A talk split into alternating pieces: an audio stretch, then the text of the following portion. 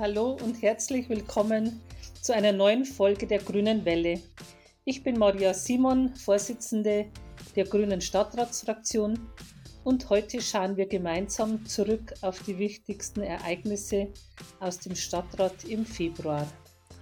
Und mein Name ist Stefan Christoph, ich bin ebenfalls Fraktionsvorsitzender der Grünen im Stadtrat. Auch von mir ein herzliches Willkommen an alle, die eingeschaltet haben. In unserer heutigen Folge geht es um die Aufarbeitung historisch belasteter Namen von Regensburger Straßen und Plätzen, eine von uns eingeforderten Überstundenbericht zum städtischen Personal, um Parkgebühren, den Green New Deal Regensburg, um die neue Ausweichspielstätte des Theater Regensburg sowie einmal mehr um die Fläche auf der ehemaligen Prinz Leopold Kaserne. Da haben wir einiges vor heute, fangen wir also gleich an.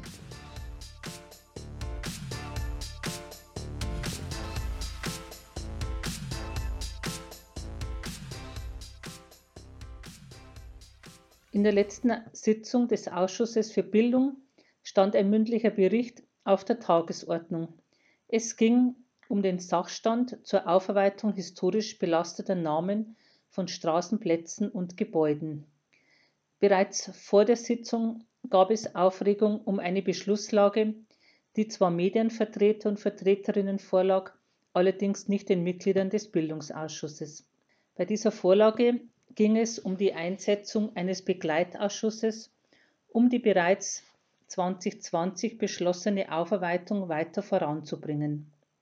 Im Laufe der Sitzung wurde deutlich, dass alle demokratischen Fraktionen im Stadtrat, mit Ausnahme der CSU, die Einsetzung eines Begleitausschusses begrüßen würden.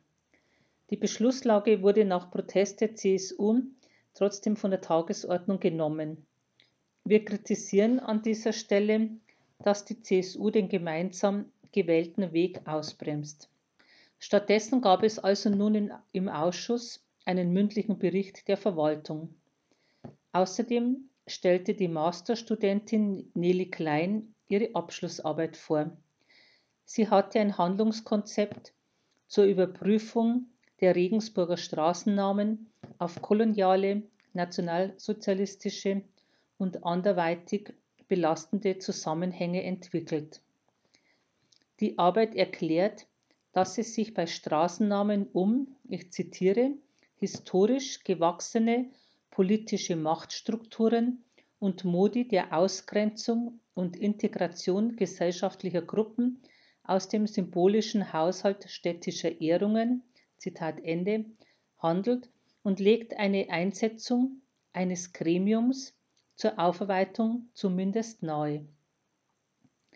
Aus unserer Sicht ist es für dieses Gremium unabdinglich, dass neben Wissenschaftlerinnen und Wissenschaftlern auch Vertreter und Vertreterinnen der Zivilgesellschaft und Stadtpolitik in einem möglichen Begleitausschuss vertreten sind. Denn am Ende sollte ein größtmöglicher Konsens innerhalb der Stadtgesellschaft unser Ziel sein.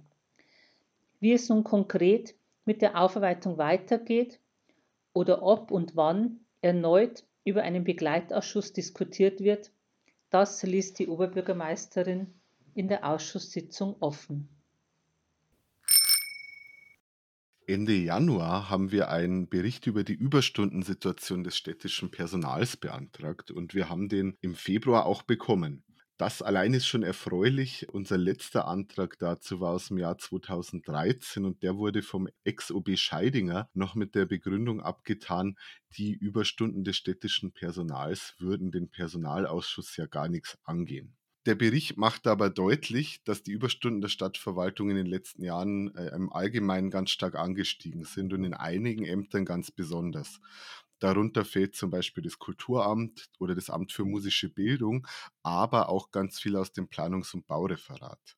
Interessant ist der Bericht für uns, vor allem vor dem Hintergrund, dass von der CSU-Fraktion immer wieder Stellenabbau in der Stadtverwaltung gefordert wird. Das ansonsten von der Koalition oftmals bemühte Argument, dass man Regensburg nicht mit anderen Städten vergleichen kann, sollte sich die CSU vielleicht hier auch mal zu Herzen nehmen. Aus unserer Sicht ist es wichtig zu sagen, dass ein blinder Personalabbau unsere Stadt sicher nicht weiterbringt. Ich denke, man muss das differenziert sehen. Wir müssen vor allem auch die Beschäftigten im Auge behalten und es muss auch immer die Möglichkeit offen sein, dass wir feststellen, dass städtische Dienststellen strukturell unterbesetzt sind, dass vielleicht auch eine Personalaufstockung oder eine Umorganisation in manchen Bereichen wichtig ist. An manchen Stellen könnte das dann am Ende nämlich auch BürgerInnen helfen, dass ihre Anträge schneller bearbeitet werden. Falls ihr einen genaueren Blick auf die Überstundensituation werfen wollt, findet ihr den Link zur erwähnten Präsentation in der Beschreibung der heutigen Folge.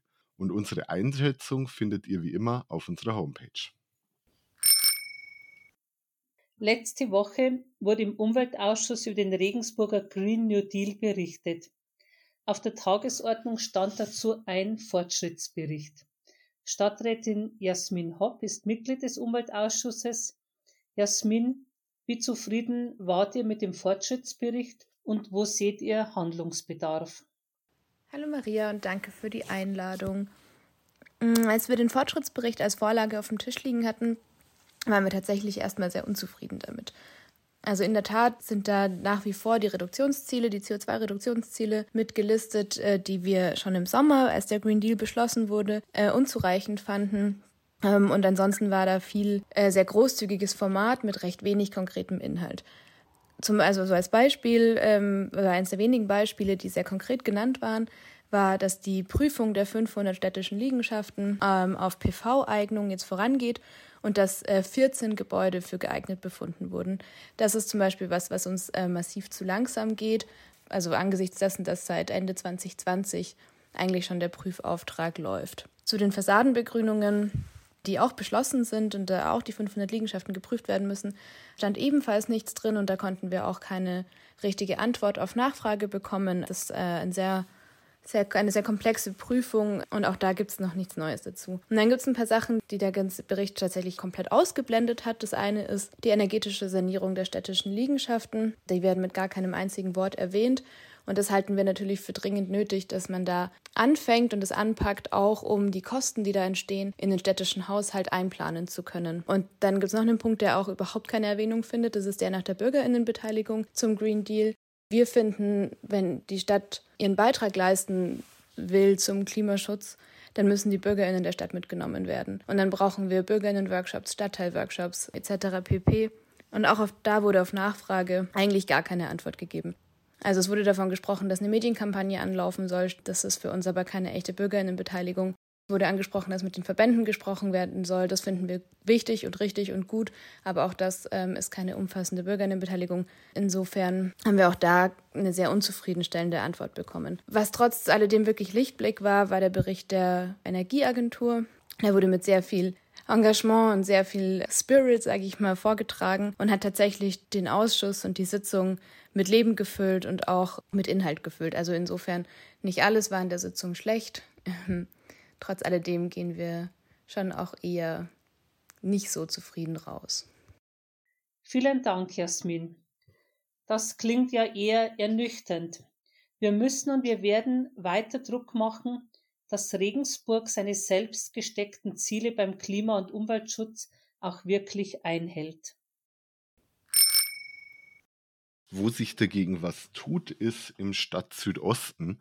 An den vergangenen zwei Sonntagen haben interessierte BürgerInnen einen Blick hinter die Kulissen der neuen Interimsspielstätte des Theater Regensburg werfen können. Bis das Velodrom nämlich renoviert ist, hat das Theater eine neue Heimat im Antoniushaus gefunden. Wiebke, du hast die Chance genutzt und dir die neuen Räume am Tag der offenen Tür angeschaut. Was war dein Eindruck? Auf was können wir uns hier freuen? Mal war ich echt positiv überrascht, denn da war richtig viel los beim Tag der offenen Tür am Sonntag. Es haben also viele Menschen diese Gelegenheit genutzt. Das hat mich sehr gefreut. Und aus dem Antoniushaus mit seinen 50er Jahre Charme ist nicht nur ein schönes und gar nicht so kleines Theater geworden, sondern auch, zumindest soweit ich das beurteilen kann, ein echt angenehmer Arbeitsort. Die Garderoben und die Räume für Maske und Kostüm im ersten Stock sind luftig und hell und haben richtig große Fenster, was bei einem Theater ja auch nicht selbstverständlich ist. Und auch technisch ist das Haus ganz großzügig umgebaut worden. Mit einer neuen portablen Inspizienzanlage für die Durchsagen und das Zeitmanagement und Monitore überall in den Garderoben und in der Maske, damit die Künstlerinnen und Künstler immer verfolgen können, was sich auf der Bühne gerade so abspielt und ihren Auftritt nicht verpassen. Die Bühne ist übrigens vergrößert und mit allerlei Bühnentechnik ausgerüstet worden, damit auch anspruchsvollere Inszenierungen, vor allem technisch anspruchsvollere, aufgeführt werden können. Dabei müssen wir allerdings mit eingeschränkten Möglichkeiten arbeiten, denn es ist zum Beispiel nicht genug Platz für eine Drehbühne und vor allem ist der Bühnenraum nach oben hin wegen der niedrigen Decke sehr begrenzt. Die Lichttechnik, die kann also nicht so weit nach oben verschwinden und es gibt auch keinen Schnürboden, wie es sonst im Theater ja üblich ist. Kulissen also von oben runter zu lassen oder nach oben wegschweben zu lassen, ist gar nicht möglich. Aber insgesamt finde ich diese Spielstätte richtig gut gelungen und sie wird dem Theater und auch dem Stadtviertel sehr gut tun. Ich freue mich auch schon auf die Eröffnungsfeier mit der Aufführung der Dreigroschenoper, die ja nur wegen Corona zunächst mal verschoben werden musste, wie so viele Vorstellungen momentan. Sie soll jetzt toi toi toi am 4. März stattfinden. Drückt mal die Daumen. Danke dir, Wiebke. Deinen Eindruck teile ich auf jeden Fall. Gleichzeitig setzen wir uns weiter dafür ein, dass das Velodrom während der langen Sanierungszeit nicht einfach leer steht, sondern trotzdem für Kultur und für die Stadtgesellschaft genutzt werden kann. Auch aus dem Planungsausschuss gibt es Erfreuliches zu berichten. Zum einen wurde die Aufstellung des Bebauungsplanes für das Quartier auf dem ehemaligen Gelände der Prinz-Leopold-Kaserne beschlossen. Das Quartier wird innovativ, grün und sozial. Die ersten drei Wohnquartiere werden von der Stadtbau Regensburg errichtet und sollen 60 Prozent geförderten Wohnraum beinhalten. Das liegt deutlich über den Wert, den das Regensburger Baulandsmodell mit 40 Prozent vorsieht. Erfreulich ist auch, dass das Quartier klimaneutral werden soll. Eine Solardachpflicht wurde im Bebauungsplan verankert. Das Wärmenetz 4.0 mit ökologischer Energieerzeugung, mit Solarenergie, Geothermie und Wärmerückgewinnung wird umgesetzt. Auf fossile Energieträger kann dadurch verzichtet werden. Auch auf nachhaltige Baumaterialien wird Wert gelegt. Das Gebiet wird stark durchgrünt und ein 5 Hektar großer zusammenhängender Park entsteht. Für 170 Bäume, die verloren gehen, werden als Ausgleich 513 Ersatzpflanzungen vorgenommen. Hier entsteht ein bundesweites Vorzeigeprojekt, das wegweisend ist und eine Blaupause für zukünftige Quartiersentwicklungen sein wird. Zum anderen gab es dann auch noch einen Zwischenbericht zur Regensburger Wohnbauoffensive, die noch in, in, der letzten Stadtratsperiode von uns mit auf den Weg gebracht wurde. Regensburg ist 2020 mit 90 fertiggestellten Wohnungen je 10.000 Einwohner ganz vorne mit dabei. Die übrigen vorderen Plätze in Deutschland belegen Städte wie Flensburg mit 67 oder Ingolstadt mit 61 fertiggestellten Wohnungen pro 10.000 Einwohner. Zur Wahrheit gehört natürlich auch, dass trotz dieser Entwicklung viele Mieter und Mieterinnen in Regensburg an die Grenzen ihrer finanziellen Belastbarkeit stoßen und der Kauf von Wohnraum für die meisten Menschen in Regensburg unerschwinglich geworden ist. Auch übersteigt die Nachfrage nach geförderten Wohnbau nach wie vor das Angebot. Umso wichtiger ist es, dass große Bauprojekte wie das Quartier auf der ehemaligen Prinz-Leopold-Kaserne einen hohen Anteil geförderten Wohnraum enthalten. Dafür werden wir uns auch in Zukunft weiter einsetzen. Das Parken im öffentlichen Raum in Regensburg wird teurer. Das stand ja auch schon in der Zeitung. In der letzten Sitzung des Ausschusses für Verwaltung, Finanzen und Beteiligungen ist beschlossen worden, dass die Parkgebühren im Altstadtbereich südlich der Donau von 50 Cent auf 1 Euro pro angefangene halbe Stunde erhöht werden und im Außenbereich von 25 Cent auf 50 Cent pro angefangene halbe Stunde. Wir liegen damit im deutschlandweiten Vergleich insgesamt beim Parken aber immer noch im Durchschnitt unterhalb der Gebiete, die einen ganz hohen Parkdruck haben. Wir haben auch darauf hingewiesen, dass es hier aber nicht reicht, einfach nur Parken zu sanktionieren. Ich denke, wir müssen gute Angebote bereitstellen, um in die Stadt reinzukommen. Und wir müssen auch die vorhandenen Angebote besser bewerben als bisher. Zum Beispiel die Park-and-Ride-Angebote am Jahnstadion oder am Autobahndeckel bei den Barmherzigen Brüdern. Vom Jahnstadion kommt man ja tatsächlich für einen Euro rein und wieder raus in die Stadt eine weitgehend autofreie Innenstadt und die grüne Mobilitätsgarantie, die wir uns für die Stadt vorstellen, widersprechen sich eben nicht, sondern die können am Ende bloß zusammengedacht werden. Und das war es auch schon wieder für heute. Wir hoffen, uns hoffentlich wieder am 16. März zu hören. Dann werden wir uns mit Gästen aus unserer Fraktion zu unserem aktuellen Schwerpunktthema unterhalten und uns über die vergangenen zwei Jahre seit der Kommunalwahl im März 2020.